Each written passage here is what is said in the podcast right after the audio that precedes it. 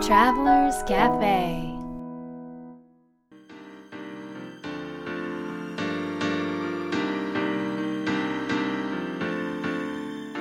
ライフトラベラーズカフェへようこそ松田美弘です。若菜です。ナビゲーターの武井宏奈です。世界各国で自分らしいライフスタイルを送っている素敵な方々にインタビューをし配信するライフトラベラーズカフェこのバージョンはみひろさんと若菜さんが日本に来た時に各国で旅してきた時のお土産話と皆さんからの質問に直接答えるカフェトークでお届けします。今回はどこに行ってきたんですか？今回はポルトガル・リスボンですね、はい。ポルトガルのリスボン。ポルトガル。何を、はい。どんな旅でしたか？ポルトガルは、あの船なんですけど、はい。船で、えー、と一一番泊したよね。そう一番最後の町だったんですね、はい。でまあ、そこで降りるんですけどでも着いたら終わりじゃなくて着いて1日船に泊まって終わりっていう町だったので、まあ、お昼も町に出かけたんですけど、はい。夜も出かけてみようということでもうずっともう船はそこにあるんでい夜遅く帰ってきても大丈夫だから夜の町へ遊びに行ったのね。うん。うん。夜ずでも9時半とかご飯食べてから行ったからそうそうそうそう。そううん。結構遅かったけどね、うん。リスボンでも割と安全というかうん。でも人多いですよね、そうそう夜でも。そうそうそうそうそうそうだったね。で何のあてもなく街に行ってえーでこうテクテク散歩してたんだよね、うん。でそしたらあの多分昼間に観光のお仕事をしている女性の方がいてでその方が自分のちっちゃい車トゥクトゥクってやつに乗っててああれに乗ってみたいと思ってあの「すいません乗せてください」って言ったんだよね。そしたら「いやもう終わって家に帰る時なんです」ということだったんだけどでもなんでか乗せてくれるってなったんだよね。うん。あなんかねわすごく若い方で、うん。20代前半ぐらいの方だったんだけど、なんかね日本に多分興味があったんだと思うその後なんかいろいろ聞いてた日本に行ってみたいっていうのをすごい言ってたから、なので私たちが日本人っていうのを分かってあじゃあもう帰るとこだけどいいよ乗せ乗せますよって言ってくれて、でなんかあの通常のルートじゃなくって、うん。私が大好きな場所に連れてってあげるって言ってくれて、うん。であの今夜だから夜景がすごく綺麗に見えるところ行くねって言ってで何箇所かね、うん。連れてってくれてへえそれはもうなんかすごい素敵な時間だったよね、うん、あれはすごいねあそう。の思い出に残る時間でなんかあの観光地っていうよりも夜景を見る場所だから、そこに行くまでとかも別にこうなんていうのお店がたくさんあるところじゃなくて住宅街とか、うん。なんか本当に普通のもうあの暮らしの街を通ってくれて道を通ってくれてでもうすごい坂道も多いから、もう上がったり下がったりそうそうそうそう。もうねすっごい楽しかったね。うん。あの外見えるやつですか？あ外見えるっていうか。もうね台車みたいな。そうそうそう屋根はついてるけど周りは何もないみたいな、うん。やつで。でなんか昼間に40度近くくらい暑くてちょっと外にずっと入れないくらいだったんだけど、うん。夜はすごい気持ちよくて。う、ん。何月ぐらいだったんですか？あれ8月ぐらいかな。そうだね、うん、夏だったね。うん。うんあそうなんだそう。だからその別にリスボンの街をぐるぐる見たりはしてないんだけど、なんかそのそんな出会いとそう。あとは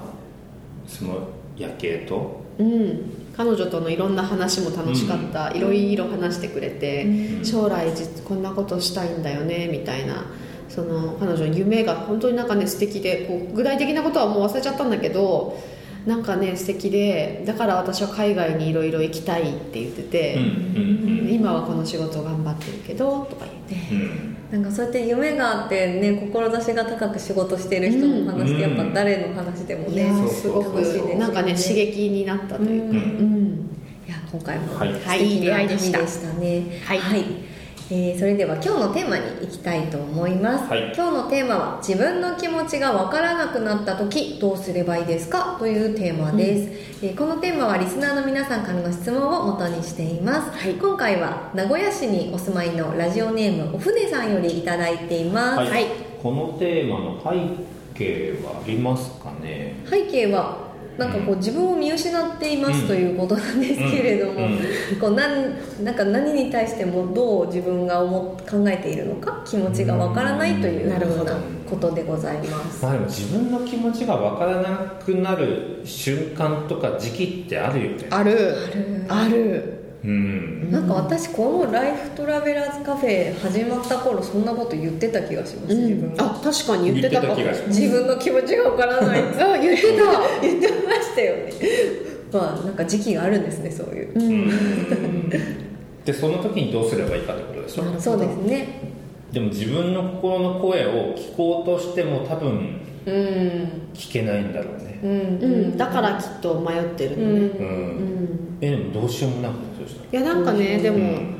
でもさ結局自分で生きていくためにはさ、うん。自分の声を聞かないと生きていけないじゃない、うん。でも今生きてるってことは自分の声を聞いてきたわけだから、うん。生きて生きてるわけだからちゃんと聞き方があるんだと思うんだよ、うん。聞き方が、うん。でどうしたら自分の声を聞ける状況をなー。状態になるのだろうかっていうことをまず考えてみるといいなと思ってて、うんうん。であのあとね自分の気持ちが分からなくなる時って結構人生の中で大きくこうこうステージが変わる時になるなと思ってて、うんもう多分その自分にとってのもう変わるタイミングがもうねちょっと前に来てるの。ちょっと前に来てるんだけどやっぱりそこにまあ感覚的には分かってもやっぱり今やってることに一生懸命やってるとなかなかそこのステージに移りきれなかったりするじゃない、はい。そうするとやっぱりこの前のステージと今のステージの合間であのちょっと道がこうぐにゃぐにゃして見えにくくなってそうすると心のき自分の気持ちも見えにくくなるっていうことが起こるなっていうのがこう自分のね人生を振り返ってみた時にあったんですよね、で第1回目のそれが大きいそれが私の場合は17歳の時ではい。であのーまあ、18歳で高校を卒業して、まあ、大学に行くわけなんだけど17歳の時に大体このどこの大学に行きたいかとか、うんうん。どんな学科に行きたいかとかって決めるじゃない、はい。こう聞かれるじゃない、はい。でその時になんか私にはなんかちっちゃい時からこういうふうなことをやっていきたいなっていう大きな、まあ、大まかな夢はあったんだけどでもなんかね何していいか分かんなかったどの大学に行けばいいかも全然分かんないし、しかもなんかそれまでその私はまあ育ての親が結構あの年いってたのでものすごく可愛がってくださったんだけど、まあ、ある意味過保護に育てられてきていてあの一人でねどこへも行かせてもらえなかったのよ。昔子供の時。か、まあ、高校ぐらいまで。そうまあ友達と一緒にはいいんだけど一人で例えば電車に乗るとかも含めてそうすごく危ないって言って、結構こうこう囲われてそ育ってきたから、だから本当に何もできないんじゃないかって思うわけ自分自身が。がでももう大その時はほら大学がこの後その後の人生を決めるみたいに、うんこう、ね、周りのそのさね。価値観的に思わ思ってたから、もうなんかねどうしていいか分かんないっていう感じだったの。でじゃあ何がしたいんだろうって思ってもなんかね何度もこの番組でも言ってるけどその親の声とか先生の声とか周りの人たちの声とかが全部わかるからなんかもうねその声だけしか聞こえてこないわけ自分の中から。でもなんか自分の中すっごい悶々としててじゃあこでもこの答えじゃないんだと思うんだけどでも分かんないっていうことがあってものすごくこう葛藤してた時期でその時にじゃあどうやったらこれらの声他の人の声から離れて自分の声を聞けるようになるかって考えたら一人になることだと思ったの。うんうんうんうんうんそれであのーなぜかね分かんなかった。なんで北海道だったんだろう。北海道に行こうと思ったんですよ。一人で。あえ今までそれまで電車も一人で乗ったことない。状態だったのにうん。はい。一人で北海道に行こうって。そうなんですよ。へ一人旅をしようと思って、はでそしたら絶対全然知らない土地で全然知らない人たちの中にいたら絶対寂しくなるから私も寂しがりだったし、えだからね絶対自分としか喋れなくなると思ったわけ。自分とそしたら喋ったらなんか分かるかもしれないって思ったわけ。うんうん。そのためにはちょっとここから離れなくちゃと思ってでそれをまあ計画してでもう大反対されるの分かってたから、もう予約まで自分のお年玉貯めてたお年玉でやってでもうあの工程表も作って、うん。そのもう親たちが安心もうなんか安心できるように、もうねそういう一応対処はしたんですよ。でっていうのをやってたんですよね。えだってその頃って携帯電話とかもないね。ないよですよね。なんだっけあのこういうポケベル。の時代だね。ううん。それはきっと本当に不安だったでしょもうねうね。相当不安だったと思うんですけど、まあでもそれをやってもう本当にいろんな出来事が起こってたわけなんですが、もう一つ一つの出来事の合間って本当自分しかいないから何か問題が起こっても自分で対処しなきゃいけないしそのためには自分が今どう感じててどうしたいのかっていうのが分かってないと対処ができなくってうん。でももうすごくパニクりながらも一生懸命こうやってたんだけどその合間にそれ自分の声自分の声というかな自分ともう喋るしか誰とも喋れないからないじゃないですか、はい。だからもうノートを一冊持ってってでずーっと書いてたの自分の声、まあ、こ声しゃべ喋りたいのよもう寂しいから。これがこうでこうでって喋りたいって思うことをとにかく書いてひたすら書いてっていうのを5日間ぐらいずっとやってたのね。もうどこ行ってもとにかくノート書いてっていうことをやってたらなんかねこ将来こういうことをやりたいっていうそのことは思い浮かばなかったの。多分それは知らなかったから。ん。世の中にどんな職業があってどの職業が私が本当にしたいことに合ってるのかが知らなかったからそれは出てこなかったんだけどでも私はこういうふうに生きていきたいんだっていうのが分かったわけ。こういう時に私はすごくあなんか嬉しい心から嬉しいと感じるっていうなんかこうね軸みたいなのが分かったんですよ、まあ、ノートにね今にも書いてあるんだけど。でそれが結局ねずっと今まで何十年も変わらず私の軸であり続けていてその軸をもとに選択をしてったから。だからそれは多分私にとってはすごく成功した。例うん。えその若菜さんがノート書く時ってどんな書き方するんですか？もう例えばこう文章にならない言葉とかも出てきたりするじゃないですか、うん一フレーズ、一言だけとか、なんか一単語だけとか出てくると思うんですけど、もうそのまま書くんですか？うん。そうだね。でももうね一人で旅してるとさてかもう本当に寂しいわけよ。携帯もないスマホもないからスマホもねなくて全然知らない街で乗ったこともない電車や飛行機やうん。車やバスに乗って全く知らないゆかりもない街で誰もし一人知らない人たちがいてっていう中にいるっていうことがものすごく寂しいし。だけどやっぱりね人ってずっと喋ってるんだと思うんですよ心の中で。うん。ああそうですね。そう。っていうことに気づいてあ気づいてっていうのを書きながら分かってきたの。最初はなんかこう情景を書いてたんだけどだんだん心の声になってきてでね心の声がこう勝手に出てこう書きたくなるね出てくるから、出たくてあのこう見たかったところを見るのやめてなんか港に行って座って書き出したりとかするぐらいになってたの後半は。だから多分ずーっとここは喋ってるんだけどそれを聞ける環境が作れてなかったからだからその声を聞ける環境を作りに行って作って、まあ、聞いたらすごい分かったみたいな、うん。その環境も一つ大事ってことですね、うん、大事だね、うん。どのようにしたら自分の声が聞けるのかっていう、ではなぜ聞聞けなかったのかっていうことから入ると答えが出やすくて、私はいろんな人の声が周りにありすぎて聞こえなかったの自分の声が、なるほどみひろさんなんかあはいりますか、僕は、えー、と自分の声があ気持ちが分からなくなった時っていうのは多分、どういう時にそうなるかというと誰かを愛してる時にそうなると思うのね。でかつはい。その愛が本当の愛じゃない時。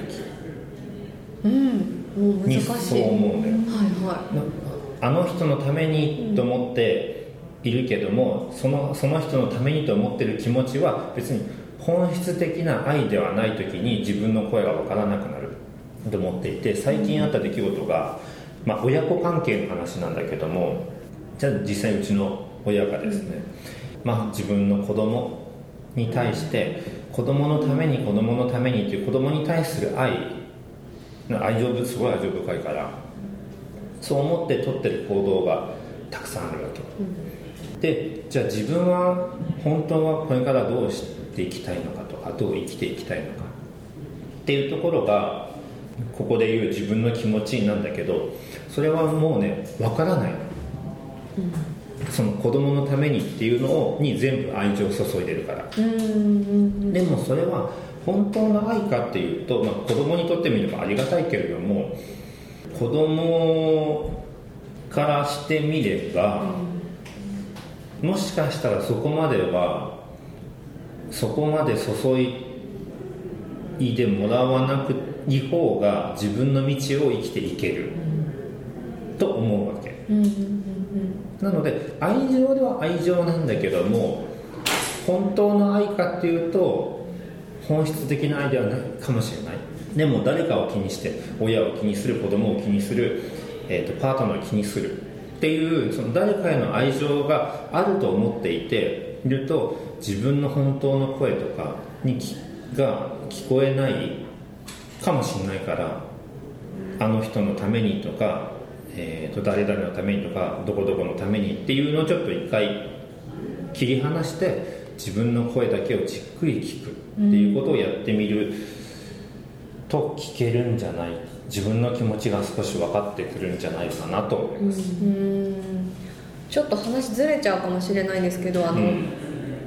こう企業とかその会社が存続する意義としてその社会貢献みたいなことってあるじゃないですか、それってあの生きこの日本の人のために世界の人のためにっていうこのな、うん、誰々のためにっていう、うん、あのことって、まあ、個人からまあ大きな企業まで皆さんそれって持ってらっしゃると思うんですけど、うん、そこの辺ってどう思われますか？その自分の声が聞けなくなることと、その誰かのためにっていうことって両立できるものですか？えっ、ー、と,、えーと、溢れ出てくる誰かのためにはいいんだけど、うん、目的として誰かのためにはちょっと不自然だと思う例えば企業でもあの、はい、多分 CSR とかさ要は社会貢献的な事業があったとするでしょ、はい。でなんでそれをやるのかって時にいや今ブームだからとか、うん、いや企業なんかそういうものした方がいいらしいから、うん、っていうのは溢れ出てきてないじゃない？そうですね、うん、溢れ出てきてないです、ね、それは多分不自然なわけ。うん、うんだからたただ与えるっていうことは一括りになっちゃうけどこの与える源がどこから来てるのか、うんなんかどっか外から来てるのか、うんうん、頭で考えてやってるのか自分の中から生まれてるのかによって違うと思う。うん。それがどこから来ているのか、うん、自分の気持ちは聞きたいね。しっかりね。うんうん。それが全ての道しるべになるからね、うん、あなんか僕がなぜ質問の活動をやってるかっていうと自分の答えを自分で知るためなのね、自分では僕個人のことじゃなくて、はいはい、その世の中の人たちが自分の気持ちや自分の声を必ず聞けるはずででそれが本当の進むべき未来の一番のヒントっていうかね答えになるはずでだから自分の声を聞こうという意味で質問をやってるんだけれども、うん、だから自分の気持ちを知れたらいいなうん、なんか知り方も自分でこう自分を振り返ってみてなんか誰かと、まあ、一緒に話したりとか過ごしてる時になんか自分の声があっって分かった、聞こえてきたっていうタイプなのかそれとも周りのことがすごくこう感じやすいタイプの人とかはあのー、やっぱり離れた方が周りの人たちがちょっと今いる人たちからちょっと離れた方が要はそこをシャットダウンする。外から聞こえてくる声をシャットダウンして、本来もうすでにいつも話メッセージを発している自分の声をその方が聞きやすくなるのでそういうふうにした方がいいタイプなのか。それをねちょっと自分を振り返ってみた時にあの、うん、どうしたら自分の声が聞こえたかなっていうところから、うん、あとはそういう状況環境をあの自ら作っていくっていうことをしていくことから始めるのがいいかなと思う、うん、はい。ということで今日の質問は自分の声を聞く邪魔をしているものは何ですか？うん。どうぞ。はい。えっと今のお二人の話を聞いていてうん。私すっ結構前に、うん。あの恵比寿で、うん。あのスピリチュアルカウンセラーをやっている先生がいて、うんうん。すごく仲良くしてもらってて、うん。そのたまにお話ししに行くんですけど、その先生に「もう人からの意見聞かなくていいんじゃないの？うん。って言われたことがあったんですよ、うん。で私その意味がちょっとずっとよく分かんなくて、うなどういうことなんだろうなって考えてたんですけど今分かった。その、うん。今言ってたことかもしれないです。その自分の声を聞けっていうことなのかもしれないですね、うん。だからあれ質問何でしたっけ？ごえめんなさい。自分の声を聞く邪魔をしているものは何ですか、だから多分私はもう自分の、えー、と声を聞くためには多分一人になった方がよくて、うん。そのだから周りのそのあありがたいお言葉とかもうん。一回ちょっとあのリセットして自分で自分の心の中を探ってみるっていうことが必要なのかなと思いました、うん。おーいいですね。はい。若菜さんは？私は、えっとやっぱりねミヒもさっき言ってたけどやっぱ愛情なんですよね、だからあの自分がすごく大切だと思う人ほどと一緒にいる時ほど自分の声が聞こえなくなるぐらい相手の声を聞こうとしちゃう。これは本能としてそうなるんです、まあ、性質と本能ですね、なのであのそれがやっぱり自分のずっとテーマの一つでもあったからそこを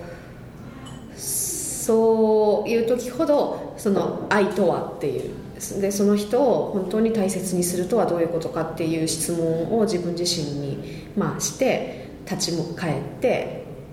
まあ、自分の声を聞くようにしてるっていう感じです、はい。ひろさんはいかがですか、はい。僕はいらぬ忙しさ。忙しいのはいいんだけど意図しない忙しさっていうのがあってそうすると自分に立ち止まるもしくは自分のことを考えてる余裕や暇がなくなっちゃうんだよね、うん。そうするとやっぱり自分の声を聞く間もないから意図的に忙しくしてる時はいいんだけどなのでそれが邪魔をしてます、うん。なるほど、まあ、皆さん自分の声をね聞ける環境となんかその状態を整えて、うん。うんぜひ自分の声を感じてほしいなと思います。はい。はいライフトラベラーズカフェは世界各国から不定期でお届けするプレミアムトラベル版と今回のように日本に来た時に毎週お届けするカフェトーク版があります。皆さんからの質問もお待ちしています。次回の放送も聞き逃さないようにポッドキャストの購読ボタンを押してくださいね。それでは良い週末を。